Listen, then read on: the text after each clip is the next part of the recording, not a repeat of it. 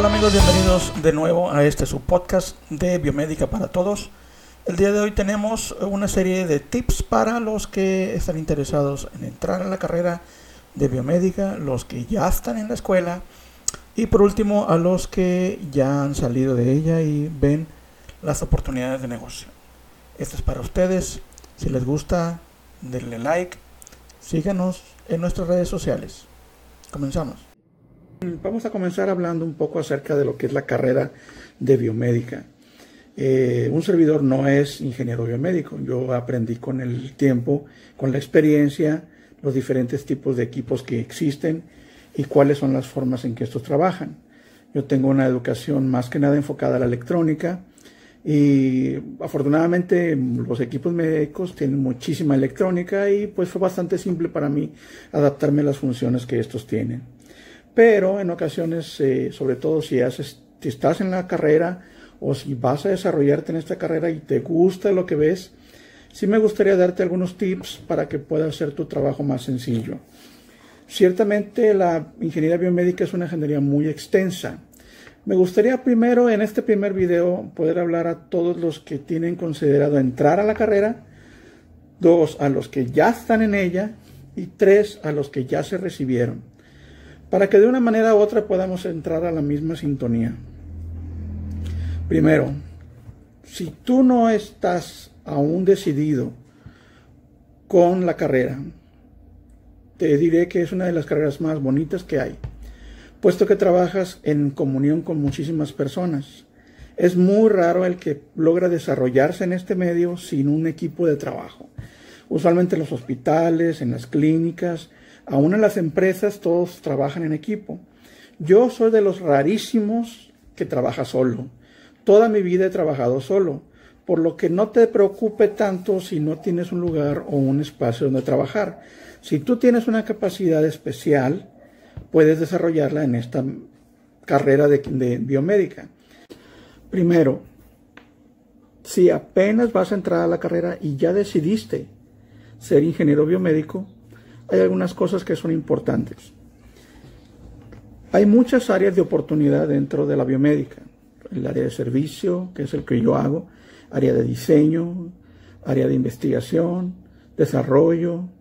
Eh, inclusive hay áreas que no, posiblemente no te las expongan en la carrera, como es el área de ventas o el área de la docencia. Hay muchas áreas que puedas tú dedicarte y ocuparte. Solo te digo una cosa. Si estás considerando entrar al área de servicio, que es una de las áreas que más desarrollo hay hoy día, eh, es importante que hayas tenido una cierta capacidad que es importante y que nunca te dicen que es importante que la tengas. Se llama razonamiento espacial. ¿Qué es el razonamiento espacial? El razonamiento espacial o la inteligencia espacial consiste en la capacidad de imaginar, visualizar y distinguir entre distintos objetos de dos o tres dimensiones. También engloba la habilidad de entender, manipular y modificar datos complejos y transforma esos conceptos en ideas concretas. En pocas palabras, lo que significa es que tú tienes la capacidad de que te están explicando algo o estás eh, realizando algún trabajo y en tu mente estás imaginando aquello que estás, eh, en lo que estás trabajando. Vamos a suponer que alguien te dice que existe un edificio con tantas ventanas, tantos pisos, tantas estructuras, y tú en tu mente, tu capacidad te permite reestructurar eso y visualizarlo como si ya existiera. Eso es importante porque antiguamente eh, era muy fácil llevar la ingeniería. Porque si tú le decías a una persona, ¿sabes qué? Pues mi auto no funciona, pues abrías la tapa del, del, vehículo y veías hacia adentro y pues, ah, fíjate, se zafó, esta manguera. Y tú veías la manguera. Oh, fíjese que este, este, este, el abanico está chueco y tú veías el abanico y veías cómo funcionaba y de alguna manera era fácil entenderlo. En un documental que vi hace muchos años, el, por ahí de los 80, después les doy el nombre del documental, es un documental fantástico, es una serie de documentales, se llama Conexiones, salió por ahí de los 80. En uno de los capítulos explica esto y dice, antiguamente si tú le decías al, no sé, al carpintero, oiga, ¿sabes qué? Se está rompiendo la madera y pues tú le volteabas a verla y veías que estaba rota, ¿sí? No había forma de decir, no está rota. Pero hoy día, si tú le dices a una persona, sabes que hay, un, hay un problema en uno de los, de los componentes y te muestran esto. O sea, ¿qué es lo que voy a ver ahí? Absolutamente nada. ¿Por qué? Porque todo sucede de diferente manera de la vida real. Cuando tienes esa capacidad desarrollada, tú puedes visualizar lo que está pasando dentro de la tarjeta. Literalmente puedes ver los electrones haciendo el trabajo. Y puedes darte cuenta en qué momento los electrones están haciendo algo que no deben hacer o algo que está mal hecho. Pero es muy difícil explicarle eso a una persona. Tienes que tener esa capacidad para poder visualizarlo y es vital que tú la tengas para cuando vayas a realizar el trabajo de servicio, estamos hablando únicamente de servicio en biomédica, pero también te va a servir en toda la carrera. Es algo que cualquier ingeniero debe tener. Ahora, vamos a suponer que por la... ¿Cómo sabes que lo tienes? Bueno, hazte un favor. Ve a un psicólogo. Entonces, decir, no estoy loco, no estoy loco. No, no se trata de que estés loco. Hay que quitarnos esa idea tonta de la cabeza de que los psicólogos solamente ven locos. Los psicólogos, un psicólogo te puede ayudar a darte cuenta en qué nivel está esa capacidad que tú tienes. Hace muchos años yo con, tuve una amiga que me hizo ese, test y me dijo, tú tienes una capacidad de razonamiento espacial mucho, muy avanzada. Tú estás en el área, ya yo ya trabajaba en esto y me dijo, tú estás en el área perfecta para ti, porque tienes esa capacidad que te va a ayudar a entender mejor los circuitos electrónicos. Y no solo eso, casi todas las funcionalidades de un equipo. Ahora, no vamos a suponer que no lo tienes. Lo puedes desarrollar. Primero, ve al psicólogo y que en una serie de estudios que te pueda él plantear, hay varios. Hay unos que son muy sencillos, que contestas una serie de preguntas, haces una serie de dibujos y con eso el psicólogo se puede dar una idea de qué tan avanzado estás en estas capacidades. Y él te va a dar un resultado donde dice cuáles son las áreas donde mejor te puedes desarrollar. A lo mejor tú eres bueno para las ventas no es malo, al contrario, te voy a enseñar con estos videos que no hay nada malo en ninguna de las áreas de la biomédica. Simplemente es otra área y se requieren otras habilidades para ello. En el área de servicio, que es lo que yo hago, y en todos estos videos están enfocados hacia allá, tú te vas a dar cuenta que es muy importante tener esa capacidad. Si tu psicólogo te dice que tu nivel de razonamiento espacial está muy bajo, lo puedes aumentar. Ya decidiste entrar a la carrera, adelante. Nadie tiene el derecho de decirte lo que no quieras o no puedas estudiar. Ahora, los que ya están dentro, hay muchas áreas que ustedes pueden desarrollar aún antes de que hayan terminado su carrera. Hablando acerca del razonamiento espacial, una de las cosas, una de las formas en que puedes desarrollarla es durante tu carrera. Yo les voy a dar tres tips para que puedan hacer de esa capacidad algo más eh, grande y que con ella puedan apoyarse para tomar muchas de las ideas que yo más adelante les voy a dar. Primero, hagan un rompecabezas por semana. Pueden comenzar con rompecabezas pequeños, de 100 piezas, 150 piezas. Vayan a cualquier supermercado, ahí los van a encontrar. Y pónganse la meta de hacer uno por semana. Y aumenten la dificultad cada semana. Yo, mi primer rompecabezas fue de 5 mil piezas, algo así, y ya hoy día puedo hacer rompecabezas de 100 mil piezas, no pasa nada.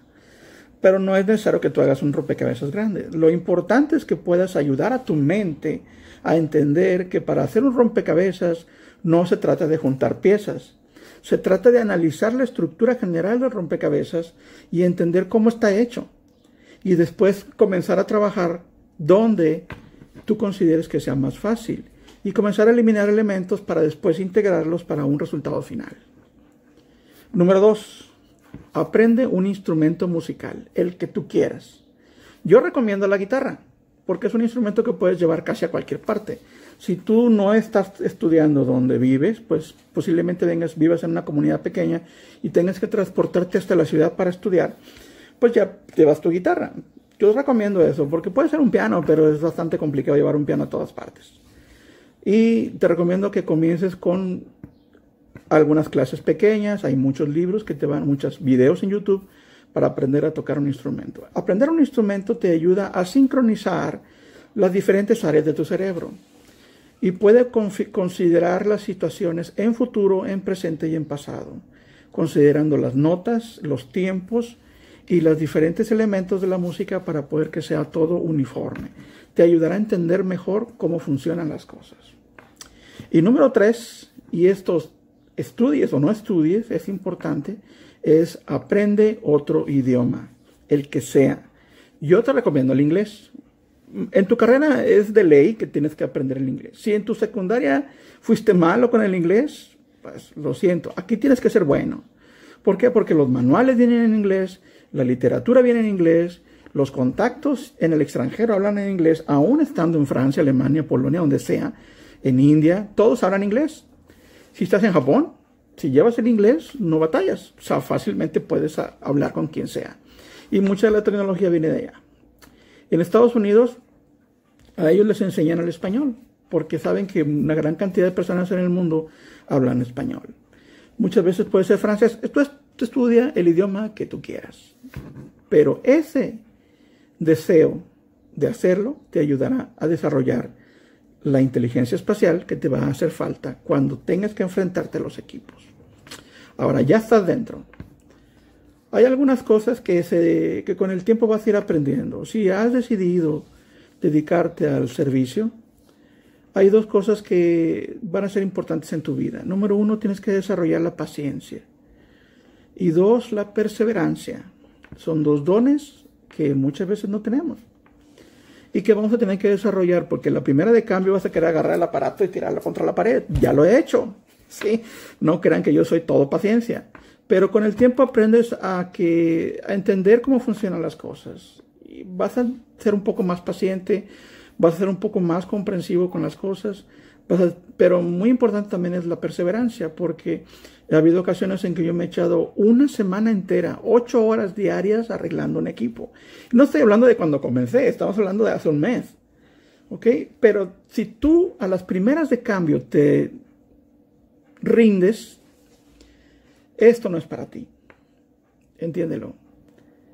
El servicio se paga bien, pero la paciencia se paga mejor tengo muchos tips que darles a ustedes. Ahora, en ese sentido. Ahora, si ya terminaste la carrera, ya te diste cuenta que lo que te dijeron en la escuela no te sirve de nada, es la realidad. Y dos, todas aquellas palabras de aliento que tus maestros te decían que eras lo máximo, que eres eh, no sé, tu carrera es lo máximo, que vas a ser único y vas a lograr el éxito y no sé qué más. En la vida diaria no es así. Hay muchas cosas que la verdad me gustaría que les pudieran decir antes de que, de que salieran. Viviendo en México, como un servidor vive, y conociendo muchas personas en América Latina, sabemos que muchas cosas como son el diseño, el desarrollo, eh, la investigación realmente están en pañales o simplemente no existen.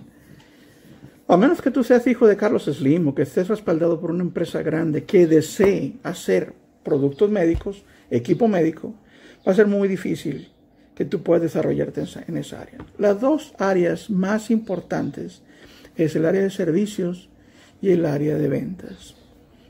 Eh, lamentablemente esa es la realidad si tú quieres desarrollarte en diseño y desarrollo, sí hay oportunidades, pero son muy pocas, la verdad.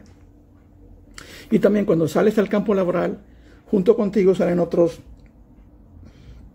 200 o 300 personas más que van a pelear el mismo puesto que tú. Entonces, ¿en dónde está el dinero? Porque no estudié para quedar pobre o para vender tacos. El dinero se encuentra en la especialización. Un servidor ha vivido pues, bastante bien toda su vida. ¿Por qué? Porque desde muy pronto entendí esto. Si yo no soy especialista en algo, en lo que sea, no voy a avanzar. O una de dos, o eres especialista en muchas cosas, o eres especialista en una muy costosa. Busca alguna área que te guste. Puede ser ventilación mecánica, puede ser, no sé, radiología, puede ser cualquier otra. Y trata hasta donde sea posible de obtener la mayor información técnica sobre esa área en especial. A veces te vas a tocar con, piedra, porque mucha gente no va a querer decirte nada. ¿Por qué? Porque lo cierran, se, ¿cómo se, llama? se aíslan, dicen, no, es que esta información para mí, si yo te la voy a dar, pues ya voy a perder. Pero la verdad es que son tontos. O sea, yo aprendí muy rápido que lo que hoy es muy valioso dentro de un año ya no sirve para nada. Yo aprendí hace tiempo muchas secuencias en algunos ultrasonidos, que es lo que yo más hago aquí en México, que hoy ya ese ultrasonido ya no sirve, ya no existe, ya es basura. Y toda esa información quedó en el pasado y lamentablemente ya jamás nadie va a poder usar. Queda como una anécdota nada más. Pero sí se vuelve muy complicado considerando ciertas áreas en donde la gente se pone muy especial para dejar salir la información que tiene. No te preocupes, vivimos en la época de la información. Todo está en Internet. Y si no, yo te lo digo, no pasa nada. Yo soy de las personas que considera que la información y el conocimiento deben estar al alcance de todos. Y por eso es que estos videos se llaman Biomédica para Todos. ¿Sí? Si tú te dedicas a las ventas de equipo médico, requieres información. Si tú, si tú te dedicas al servicio, requieres información.